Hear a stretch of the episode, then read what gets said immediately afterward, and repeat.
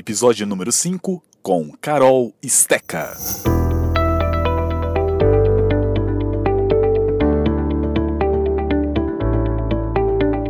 Ela é publicitária e especialista em gestão de marketing e análise de consumo. Sócia e gestora de planejamento estratégico na To Do Marketing Emocional e está à frente da plataforma de conteúdo O que você quer ser quando crescer. Curiosa por natureza, apaixonada em conexões, quer seja entre pessoas ou entre soluções e problemas, Carol se considera uma eterna aprendiz sobre gestão de projetos, pessoas, tempo e negócios. Desde 2007, atua no mercado de marketing, buscando sempre criatividade na sua forma mais simples, sem inventar a roda. Como ela mesma diz, sem marketizar o que não precisa. De lá para cá, idealizou três negócios, dos quais dois estão atuantes. Eu conversei com a Carol sobre gestão do tempo e planejamento estratégico pessoal como gerenciar as nossas rotinas cada vez mais atarefadas no século 21. A gente trocou uma ideia sobre transformação digital e como isso está impactando o nosso dia a dia enquanto profissionais do futuro. Vamos ouvir um trecho desta conversa. Então, quando a gente faz essa conta, a gente pensa: opa, cadê minhas oito horas? As minhas oito horas? O que, que eu estou fazendo com elas? Aí, se você gasta essas oito horas rolando feed de rede social, opção sua. Né? Aí alguém roubou o seu tempo, que foi o Instagram. E aí eu falo muito que assim, gestão de tempo, gestão de empresa, gestão de pessoas, de recursos é a mesma coisa. Eu vou usar o celular a meu favor ou contra mim? Hoje esse podcast está sendo escutado aí por vocês na casa de vocês, no trânsito, enfim, onde vocês estejam. Imagina se a gente tivesse, Marcos, convidar todo mundo para uma palestra. Eu acho que as ferramentas mudaram, mas a máquina ser humano não mudou. Então a máquina ser humano é resistente à mudança desde que o mundo é mundo. O bom profissional ele estuda, ele não tem esse preconceito com a mudança, né? Esse do, do, do preconceito mesmo, né? Então ele estuda e ele fala não, isso dessa forma que eu fazia não dá mais certo deixa eu fazer de outra forma, deixa eu testar. E o bom profissional, ele não tem medo de errar. Então eu resolvi uma dor minha, é, que era uma dor mesmo, assim, eu estava perdendo minha saúde, perdendo meus amigos, minha família, é, prejudicando meu negócio, porque você trabalha estressado, pensa, a gente trabalha com criatividade. Como é que eu tenho uma solução criativa? Uma mente estressada nunca tem uma solução criativa. Mas geralmente a gente procrastina as coisas que a gente não gosta. E aí até para quem está ouvindo assim uma diquinha dessa que eu sempre falo para todo mundo, tenta fazer as coisas mais chatas primeiro. Então eu faço na primeira hora do dia. É a primeira coisa que eu faço. Porque eu fico livre daquilo. Quando eu deixava para o final do dia, eu sempre deixava para amanhã. Nessa de deixar para amanhã, deixar para amanhã, um dia acumulou quase um mês. Aquela pessoa falou que ela acorda às 5 da manhã, faz meia hora de meditação, 10 minutos de caminhada e por isso ela tem muito sucesso. Deu certo para ela. Será que isso dá certo para você? Você pode tentar, não que você não deva, deva tentar. É, existe a inteligência artificial, os robôs estão aí para conviver com a gente. Aí eu acho que, é que vai ser a grande transformação. Né? Os robôs, a gente tem que usar eles a nosso favor. Então a gente usa a máquina a nosso favor. Você vai ficar fazendo um trabalho que um robô pode fazer? De jeito nenhum, passa para automação. Que a gente fala que para quem tem bom coração e não tem preguiça de trabalhar, as coisas acontecem. E fique agora com esse episódio na íntegra, levado até você por Hotminds e o projeto hotminds.live, uma plataforma de aprendizagem em tempo real para protagonistas do futuro. E você já sabe, este e outros diálogos você encontra em perceptível.com/podcast. Das ideias que definem nossa atualidade ao futuro que desejamos ver.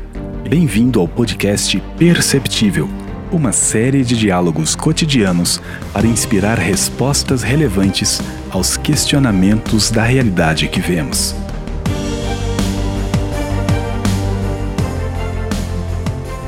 Eu sou Marcos Félix, storyteller, criador e empreendedor digital. Esta série é uma produção original da Talks no Brasil.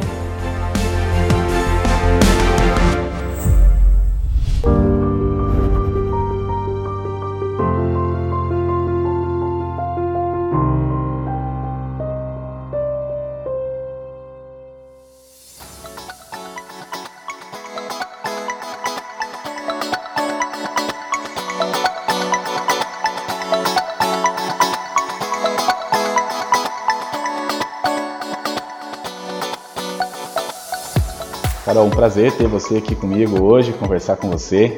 E eu queria te ouvir, entender um pouquinho do que você tem feito, seu trabalho, como é que isso se encaixa aí nessa transformação digital que o mundo está vivendo hoje, como é que você percebe todas essas mudanças. Muito obrigada primeiro, Marcos, pela oportunidade. É um prazer estar aqui com vocês, falando sobre principalmente gestão do tempo, que eu falo que é o ativo mais caro né, do tempo moderno, da transformação digital, tudo isso que a gente está vivendo, né? É, eu costumo falar muito que fala quem está escutando aí, faz um desafio. Nas próximas 24 horas, quantas vezes você vai escutar a palavra? E aí, como tá a vida corrida? Né? A, a palavra corrido. É, e aí, como tá? Tá correndo?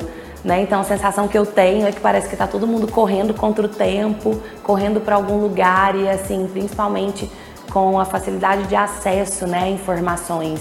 Hoje em dia, a gente tem muito mais informações que as gerações passadas tinham.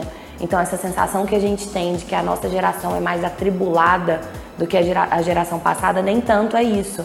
Né? Na verdade, é muito porque a geração passada tinha uma fonte de conteúdo, uma fonte de informação, né? que eram as mídias tradicionais. Jornal, TV, rádio. Então, era por aquele meio que eles se informavam. Né? Então, você tinha que esperar 8 horas da noite para assistir o Jornal Nacional e se informar do que estava acontecendo mundo, no mundo, né? Então hoje a gente tem a cada cinco minutos ou menos, talvez, uma notícia nova no nosso celular, na nossa mão. Isso faz com que a gente tenha a sensação de que o tempo está cada vez mais escasso, de que a gente está sempre para trás. Né? Nossa, eu não sei o que aconteceu nos últimos cinco minutos. Então eu estou para trás de quem sabe. E a gente vem trabalhando isso muito aqui na To é, no braço de, do marketing emocional, né? Então a nossa estratégia aqui é fazer essa volta, essa conexão entre pessoas e marcas olho no olho. Né? Então as, as pessoas estão sentindo falta disso e as marcas que estão usando disso estão saindo bem na frente. Né? Não que a gente tenha que abandonar o digital de maneira nenhuma, eu acho que é uma integração que tem que acontecer muito forte, principalmente nas experiências, né? Porque é, o marketing de experiência tem o celular como seu principal aliado. Hoje, quando eu vivo uma experiência legal, qualquer consumidor, não só eu, você vai no restaurante que você acha o prato bonito, você tira foto. Aquilo ali você está fazendo pagando para fazer propaganda do cara, uhum. né? Então assim, tem nada a ver. Esse, se esse não for o melhor marketing, eu não sei qual que é. Né? O seu cliente te paga para divulgar a sua marca. Isso é maravilhoso. Então, claro que a gente tem que usar disso, mas assim, incentivar o consumidor a querer compartilhar a sua marca. Por que, que o consumidor vai querer dividir a minha marca na rede social dele? Por que, que o consumidor vai querer usar disso tudo, dessa rede de influência que ele tem, é, para divulgar minha marca? Porque hoje, a partir do momento que você tem uma conta numa rede social, você é um influenciador digital. Você pode ter 50 seguidores, mas você tem uma audiência de 50 seguidores. Então você influencia sim aquelas 50 pessoas, de 50 a 50 milhões. Você é um influenciador digital, senão você não teria é, Instagram, não teria rede social. E também eu trabalho, Marcos, outra vertente, que é através do que você quer ser quando crescer, que é uma plataforma pessoal, de planejamento estratégico pessoal, principalmente para fazer assim com que as pessoas se acalmem e pensem, tá tudo bem, eu tenho tempo. Né, uma continha que eu faço rápida, não sei se é bom de matemática. Sou de humana. É, é o que a gente sempre fala. Divide 24 por 3. 3 terços de 8, né, que é o nosso dia. Então, não é que a gente não tem tempo, a gente tem 8 horas para dormir, teoricamente, 8 horas para trabalhar, teoricamente, e 8 horas para fazer o que quiser. Então, a gente tem a mesma fração de tempo para dormir, para trabalhar e para pessoa física, vamos dizer assim. Então, quando a gente faz essa conta, a gente pensa: opa, cadê minhas 8 horas? As minhas 8 horas? O que, que eu estou fazendo com elas? Aí se você gasta essas 8 horas rolando feed de rede social, opção sua.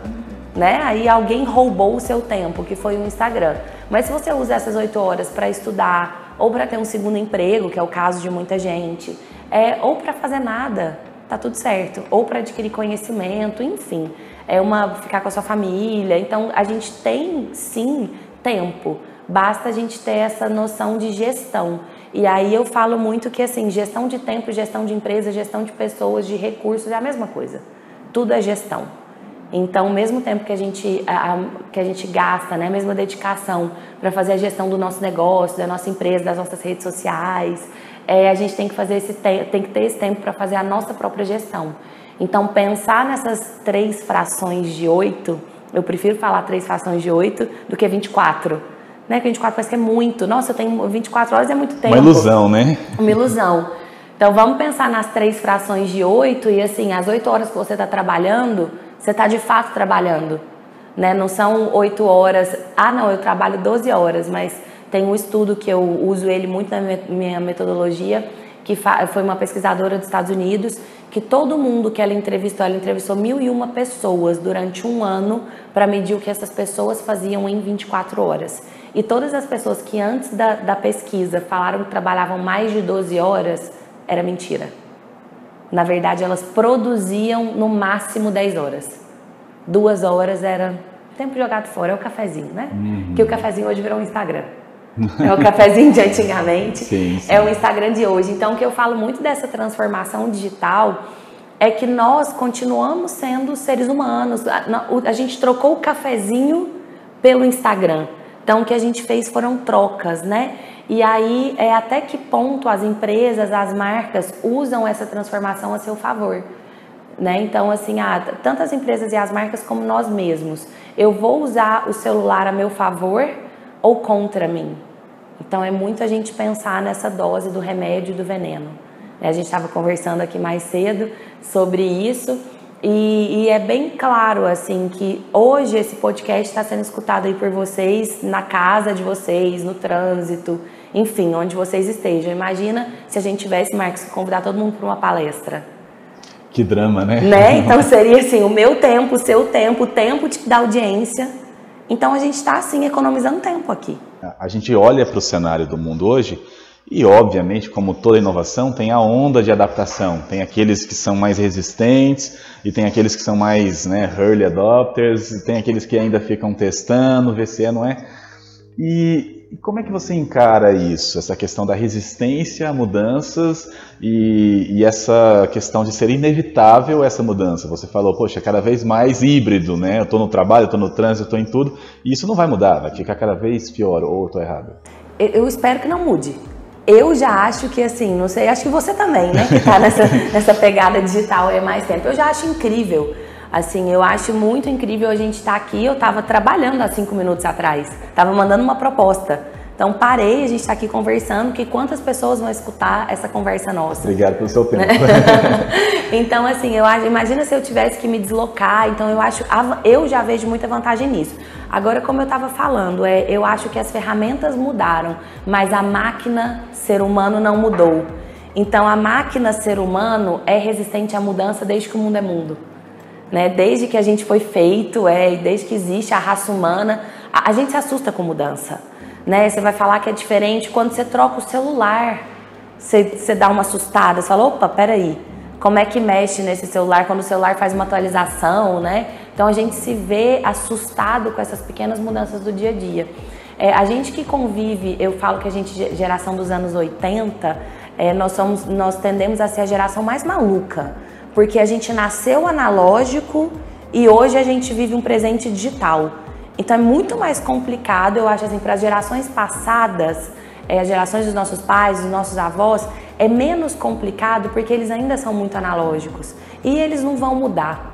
Eu acho que a gente não tem que enfiar essa mudança assim, vamos dizer, goela abaixo, né, deles. Assim, eles vão continuar assistindo o jornal deles da maneira certa, lendo o jornal físico, que para eles aquilo ali é segurança, aquela informação ali não é fake news. Então, assim, eles não vão mudar e eu acho que aí é que a gente está falando das marcas, né? Se adaptarem a eles mesmos, entender que tem esses dois consumidores. Aí vem a nossa geração, que é uma, é uma geração híbrida completamente, né? A gente não teve celular. Na, na, infância, na adolescência. Eu não tive. Eu acredito que você também não. não. Também não. Né? Fui ter meu primeiro celular, acho que com 16, 17 anos, e era o da cobrinha, que mal fazia ligação. De tela amarela. Exatamente. Então, assim, a gente, a gente dá esse bug no cérebro maior. Porque a gente fala, opa, peraí. Não era sempre assim. Então, eu acho que para a nossa geração é mais difícil essa transformação, porque a gente tem que tirar os preconceitos mesmo, né? E, e, abaixar a cabeça e saber que essa meninada aí sabe muito mais que a gente. Né? Essa meninada show, assim, ensina o pessoal aqui no escritório mais novo, assim, tem hora que eu fico meia hora travada em alguma coisa, com um botão eles resolvem. Eu me sinto uma senhorinha, né? Então eu acho que assim, essa transformação digital cabe muito da gente entender o contexto, né, de cada para quem trabalha com cliente, de cada cliente, para quem trabalha com pessoas, de cada pessoa, pessoa e o processo de empatia, né, de entender assim que aquela mudança que para às vezes para a gente é muito natural, porque nós donos da marca, donos do negócio, que inventamos aquilo, que criamos aquilo, para aquela pessoa é uma coisa completamente nova.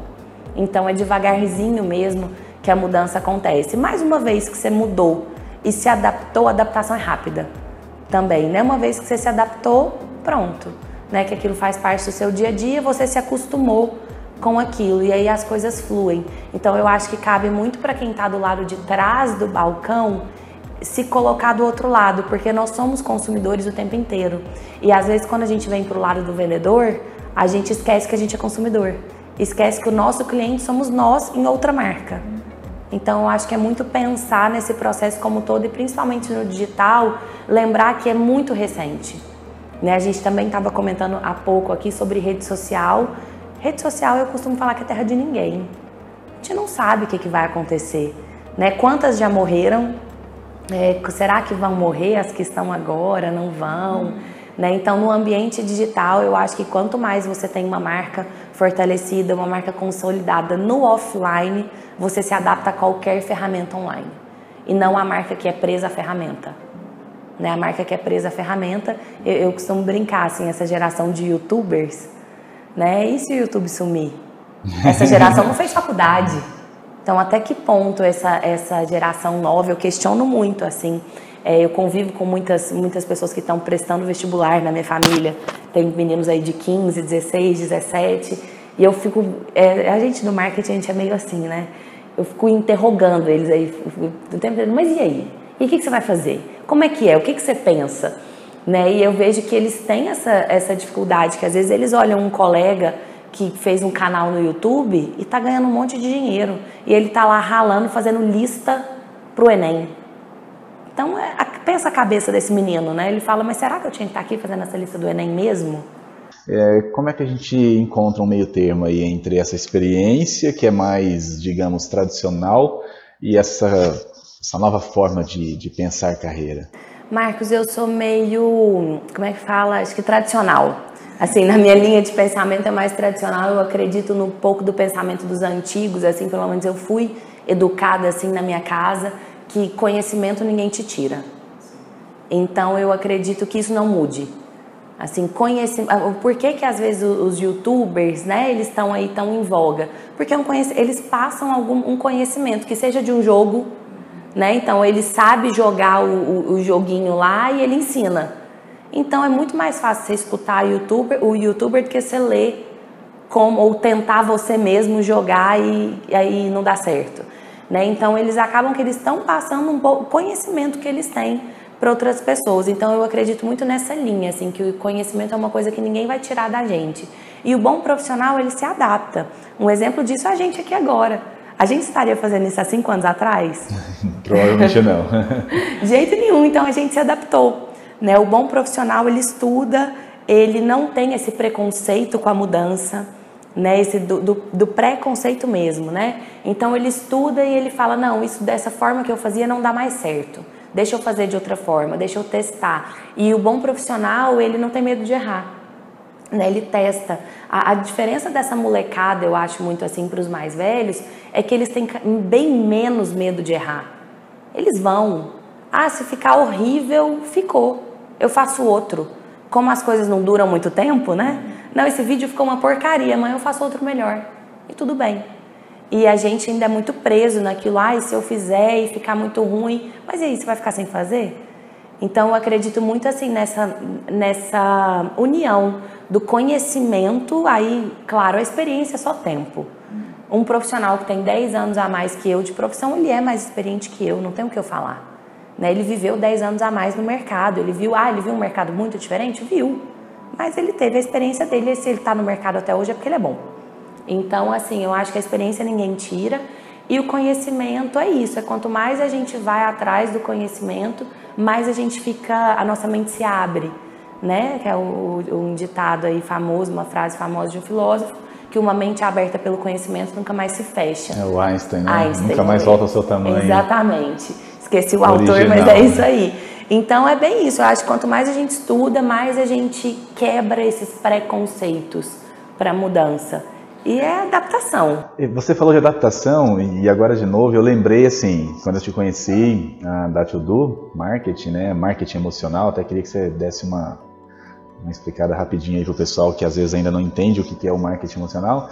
E, e você veio para esse novo formato em que você está agora unindo duas áreas de atuação. Você tem o seu trabalho com a tua sócia na, na, na tua agência, mas você tem também o que você quer ser quando crescer e essa mentoria voltada para a gestão do tempo, planejamento. É, como é que foi essa adaptação toda de, de to do com o que você está fazendo agora? Na verdade, foi uma. É, fazer do limão a limonada? Sim, criatividade foi, pura. Foi mais. Não, foi dor, na verdade. Assim, foi criatividade da dor. É, eu e a minha sócia, a gente abriu a Tio do Marketing Emocional, até explicando um pouquinho o que, que é. O marketing emocional ele é uma vertente do marketing de experiência. Então, hoje no marketing, a gente pode atingir um cliente pela mídia, que é a mídia de massa, né? Que a gente está falando dessas mídias novas, então é rede social, são as mídias geralmente pagas é onde você paga para tá, que a sua marca esteja lá. O marketing de experiência ele é uma frente que ele promove é uma, uma experiência mesmo, é essa palavra, não tem outra, entre o consumidor ou potencial consumidor e a marca. E o marketing emocional ainda é um bracinho menor desse marketing de experiência. Então ele é o marketing de experiência que gera conexão. Um dos maiores exemplos de marketing de experiência e marketing emocional que todo mundo conhece é o Rock in Rio. O Rock in Rio é um grande evento de marketing de experiência, que ali dentro ele está gerando conexões emocionais com aquelas pessoas. Então, o marketing emocional ele parte da premissa que a pessoa ela é atuante, né? Então, que o público ele de alguma forma ele é ativo é, naquela marca ali e é nichado. Então, ele é sempre para um público específico, por mais que seja um público de milhões de pessoas. Mas o público do Rock in Rio é diferente do público do Vila Mix. Então, são duas, duas, é, dois exemplos de marketing de experiência que levam o marketing emocional, mas para nichos diferentes. Então, é basicamente isso que a gente pode fazer desde um festival a uma ação de CRM, a uma ação de relacionamento com o cliente, a um ambiente instagramável, né, ter na porta do seu restaurante uma coisa muito legal, seu prato ser instagramável, isso é marketing de experiência, marketing emocional. Você se conectou com aquele cliente ali de alguma maneira. Então essa é a nossa frente aí, a gente está há cinco anos. É, na verdade, vamos fazer, fizemos quatro agora em fevereiro, né? Estamos começando o nosso quinto ano, atuando isso aqui no Centro-Oeste. Somos pioneiras e somos as únicas empresas que fazem especificamente esse trabalho aqui. Então é, é, uma jornada, né? Começo de empresa não é fácil. Mas é um case já, né? Que Graças bacana. a Deus, estamos fazendo nosso trabalho. E a gente ficou muito animada de abrir um primeiro negócio e abrir um segundo em 2016. Então, assim, a gente abriu um outro negócio que não tem nada a ver na área de esportes. E aí eu me vi numa vida completamente sem tempo. Porque eu abri uma empresa em 2015 e uma empresa em 2016. Então eu trabalhava das 8 da manhã às 2 da manhã todos os dias, de domingo a domingo. E isso você leva, né? No primeiro mês você tá animado, no segundo você tá animado, os primeiros seis meses você tá bem animado. Depois você começa a falar, opa, Peraí, sua família começa a falar, não, mas você está perdendo todos os encontros de família, mas você vive cansado, estressado. Sua saúde pede a conta. É. tudo vai mandando conta, a conta começa a chegar de tudo. E aí eu comecei, aí a gente resolveu vender esse outro negócio e eu comecei a estudar sobre gestão de tempo. Então eu comecei para mim mesma, né? Comecei a estudar sobre gestão de tempo, sobre gestão de demandas, é, métodos de Scrum, métodos, enfim, é, Trello, Evernote, todas essas ferramentas eu comecei a estudar muito sobre elas, GTD, que é um método que eu adoro. Então, assim, comecei a ver como que esses métodos podem me ajudar. E nisso eu criei uma metodologia própria, para mim mesma. E eu sou muito palpiteira, né, Marcos? Eu gosto muito de dar opinião para os outros. E uma amiga, uma vez a gente conversando, ela me relatou minha vida há uns, um tempo atrás. Ela falou: Não, estou trabalhando demais, estou com dois negócios, estou cansada demais. Eu falei: Olha eu fiz um negócio que está dando certo para mim. Deixa eu fazer para você. E fui para casa dela e ensinei ela como é que ela ia fazer. E ela começou a fazer e amou e começou a divulgar. No Instagram. Olha aí como foi. E nisso, então, a metodologia estava criada e, claro, aí é que eu falo que, assim, é um novo profissional. Então, eu resolvi uma dor minha, é, que era uma dor mesmo, assim. Eu estava perdendo minha saúde, perdendo meus amigos, minha família, é, prejudicando meu negócio, porque você trabalha estressado, pensa, a gente trabalha com criatividade. Como é que eu tenho uma solução criativa? Uma mente estressada nunca tem uma solução criativa. Isso é fato. É, então, assim, eu falo que o ócio criativo é o melhor amigo de qualquer empresário, de qualquer empreendedor. O fazer nada te ajuda a ter ideia, por incrível que pareça. Então, eu é, estudando sobre isso, desenvolvi metodologia, falei para ela e ela falou que era muito legal, começou a divulgar. O pessoal começou a me procurar. Eu falei, opa, tem uma oportunidade aí, essa dor não é só minha, é de outras pessoas. Então, desenvolvi a metodologia que hoje tem três produtos então tem um produto para pessoa, física mesmo, um, um produto para empresa, que é um treinamento, e uma aula, e um curso. Então, oportunidade. Né? Nasceu da dor e a gente sempre tem que lembrar que o nosso produto ou serviço tem que resolver a dor de alguém.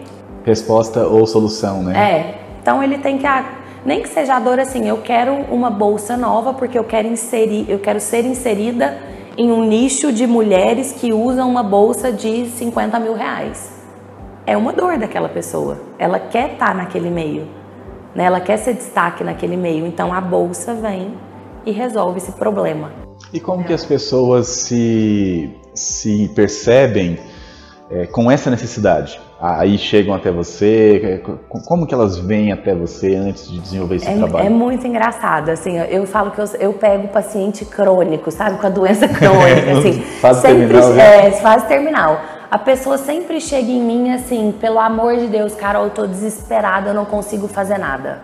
É sempre assim, a pessoa chega num nível que a lista de, de pendências do começo do dia é menor que a do final.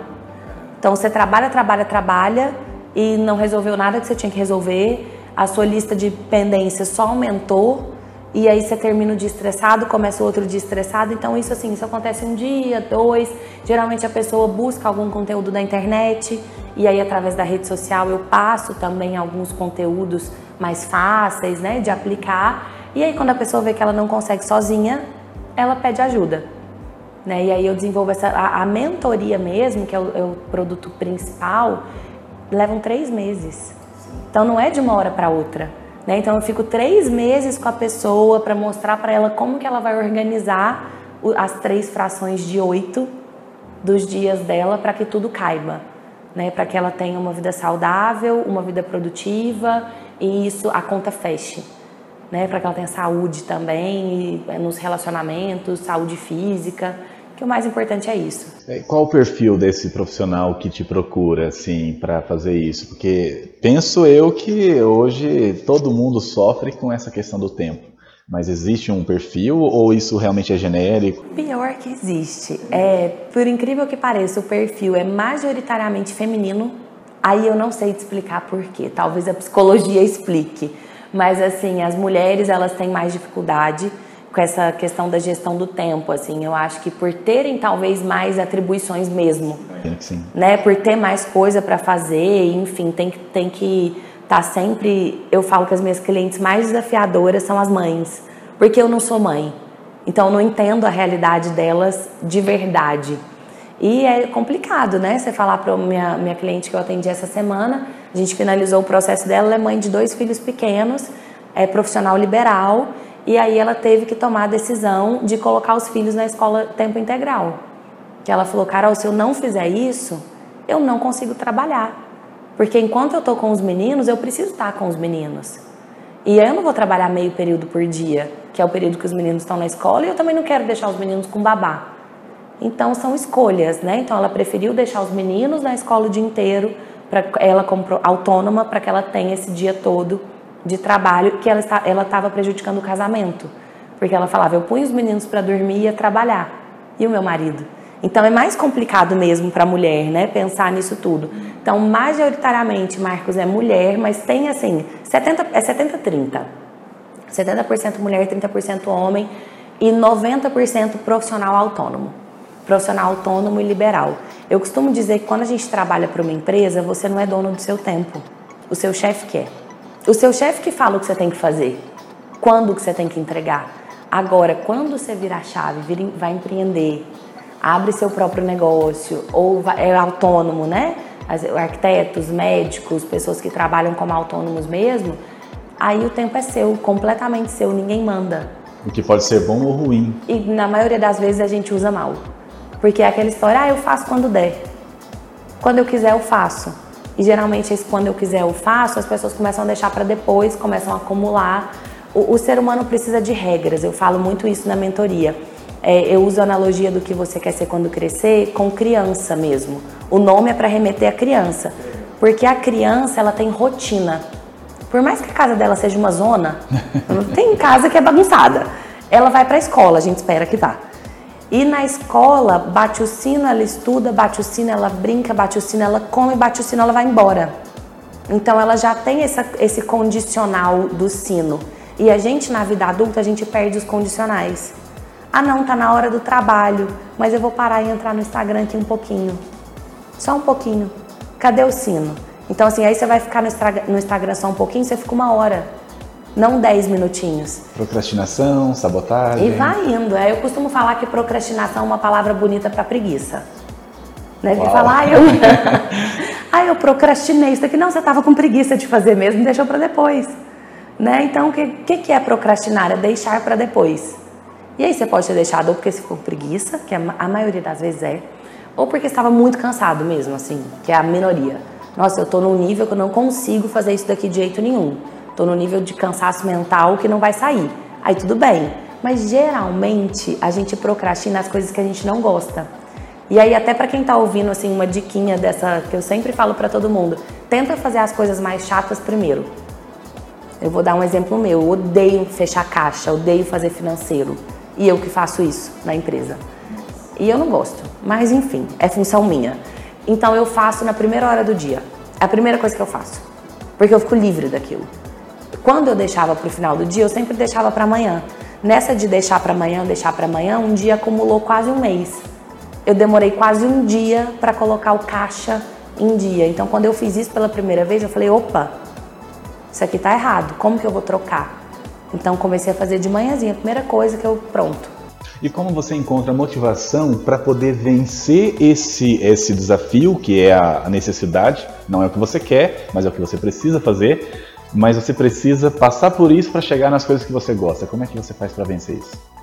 Eu trabalho muito a questão da. Eu falo que eu não gosto muito de autoajuda, desses desses modismos, né? De... Tem aos montes, né? Tem, Hoje para todo lado. Milagre da manhã, é os cinco passos para vencer a procrastinação. Tudo tem cinco passos, é milagres e rituais que como se o ser humano fosse um robozinho mesmo, assim, até voltando um pouquinho no que a gente está falando de transformação digital, quando a gente fica pensando, ah, será que eu vou perder meu emprego para um robô? É, eu fui a uma palestra no RD ano passado da Marta, eu esqueci o sobrenome dela, mas ela é muito boa. Marta nesse... Gabriel? Marta Gabriel, exatamente, da Marta Gabriel. Uma frase dela que me impactou muito, ela falou, você só vai perder o seu emprego para um robô se você tentar ser um robô. Porque se você tentar ser um robô, ele vai ganhar de você, sempre. Agora, se você usar suas características humanas, que é criatividade, empatia, se você usar isso tudo, nunca o robô, improvisação, ela falou muito do improviso, né? Porque o robô ele é programado. Então, quando uma, se você muda alguma coisa do lugar ali, o robô não dá conta de improvisar. Né? Então, o ser humano improvisa, o ser humano é criativo, o ser humano tem empatia. Se você trabalhar esse, esse tripé, você nunca vai perder o lugar para um robô, porque você não vai tentar ser um robô. E aí, voltando para a gestão do tempo, o que eu faço muito é assim, é, é eu planejo antecipadamente meu mês, que a minha metodologia é isso, do funil do tempo que é planejar o mês, a semana e o dia com antecedência. Então, quando eu vejo aquela lista ali no dia, aquela aquele funçãozinha que eu acho meio chata, é, eu lembro que ela foi programada anteriormente, que ela tinha que estar tá ali e que ela faz parte de um contexto. Então, assim, entra no piloto automático, porque como eu paro para planejar meu mês e minha semana, eu coloco coisas que eu gosto no meu mês e na minha semana. Mas a gente não faz só o que a gente gosta na vida, né? Seria muito bom. É, então tem a parte chata do trabalho, se não tivesse não era trabalho. A gente tem que amar o que a gente faz, sim. Mas tem dia que mesmo amando, você acorda e fala, ai meu Deus, queria ganhar na loteria? Quem nunca, né? né? Se eu pudesse. Quem nunca? Então não adianta vir com esse falso moralismo que eu falo de ah, a gente é todos os dias felizes e a gente tem que amar o que a gente faz, não. A gente tem que gostar, sim, eu acredito, do que a gente faz, mas se você trabalha em uma coisa que você odeia, mas aquilo é o que dá o sustento da sua família, tá tudo certo. Porque você ama a sua família e você quer dar uma condição boa para ela. Então tudo bem você odiar o seu trabalho, porque o seu trabalho ele é meio, não fim. Né? Tem uma frase que eu falo muito nos meus cursos que é nenhum CNPJ convence, é, é, nenhum CNPJ compensa um AVC. Então a gente tem que ter isso muito bem dividido. Assim, usar essas três frações de oito muito bem divididas e entender que aquela tarefa chata ali é só mais uma tarefa chata. Se eu percebi bem, você está falando então de autenticidade, saber reconhecer suas limitações, a, as suas qualidades e juntar tudo isso, mas tem que ter rotina, tem que ter um propósito, tem que alinhar isso tudo para que as coisas funcionem. Exatamente. E o propósito de cada um é de cada um. Né? O que a gente tem que tomar muito cuidado com essas informações de massa que a gente recebe é tentar encaixar a nossa vida numa vida de sucesso que a gente está vendo. Um padrão que é, é, reverberado e a gente Nossa, quer imitar. É, aquela pessoa falou que ela acorda às 5 da manhã, faz meia hora de meditação, 10 minutos de caminhada e por isso ela tem muito sucesso deu certo para ela. Será que isso dá certo para você? Você pode tentar, não que você não deva, deva tentar. Né? Então, assim, ah, deixa eu tentar, vamos ver se isso dá certo para mim. Mas é bem isso, é autenticidade, entender que não, principalmente, não somos robôs. É, existe a inteligência artificial, os robôs estão aí para conviver com a gente. Aí eu acho que, é que vai ser a grande transformação. Né? Os robôs, a gente tem que usar eles a nosso favor. Foi o ser humano que criou a máquina. Então a gente usa a máquina a nosso favor. Você vai ficar fazendo um trabalho que um robô pode fazer? De jeito nenhum, passa para automação. Automatiza aquele trabalho ali e vai pensar criativamente, vai pensar em como potencializar seu negócio, potencializar a, a, é, a sua empresa e tudo mais. E deixa o robô contando o número. Mas se você não tem dinheiro para pagar o robô, você mesmo tem que contar. Então, paciência. Com o tempo vem, né? Com o tempo vem. Carol Steca, é, é, muito bacana o papo contigo, você é uma pessoa bem hiperativa, assim, isso é bem legal, fica notável. É, eu não tenho como deixar de perguntar, eu faço essa pergunta para todos os episódios aqui da série. É, qual o futuro que a Carol quer ver para os seus negócios, para a sua vida, é, para a gestão do tempo, para a To-Do? O que, você está olhando daqui para frente, pensando em, sei lá, 5 anos, 10 anos, 20? Qual é esse futuro desejável da Carol? Olha, Marcos, quando eu penso nessa pergunta, aí eu, eu entro numa contradição quando eu falo que eu sou mais cética, mais conservadora, mas eu tenho um lado utópico também, um lado que, que gosta de sonhar e de acreditar. E eu enxergo e desejo que no futuro as pessoas tenham mais empatia. Para mim, essa é a palavra da transformação digital, é a palavra do mundo moderno. É que a gente consiga sempre se colocar no lugar do outro e construir relações no negócio, na vida, relações com ética, relações com transparência, porque alguns valores estão sendo perdidos, né? Ao longo do tempo, isso dói. A gente vê pessoas, é, é, pessoas é, fazendo mal para outras pessoas, né? Isso é muito ruim, assim. É, é, que ponto vamos chegar? E eu acredito que não é o fim do mundo, que tem muita gente fazendo coisa boa então eu acredito que quanto mais a gente se colocar no lugar do outro e tirar esse preconceito da mudança, a gente vai ser muito bem sucedido. Né? A gente tem uma frase aqui na Tudo, eu e a minha sócia, que a gente fala que para quem tem bom coração e tem preguiça de trabalhar, as coisas acontecem. É só esperar que acontece. Então é isso. Se eu puder fechar assim com essa frase, é não tenha preguiça e tenha bom coração. Carol, muito obrigado pelo seu tempo. Eu sei que ele é precioso, né? O nosso tempo e pela sua também disponibilidade aí. E desejo todo sucesso na Tudu, no que você quer ser quando crescer, nos outros projetos também. E vamos juntos. Obrigado aí pela participação. Eu que agradeço, Marcos. Fico muito feliz de estar aqui nesse quadro que já passaram pessoas tão incríveis. Escutei os podcasts passados e espero poder ter contribuído aí para quem está ouvindo pelo menos um pouquinho. Fique à vontade, volte sempre. A casa é de vocês. Perceptível.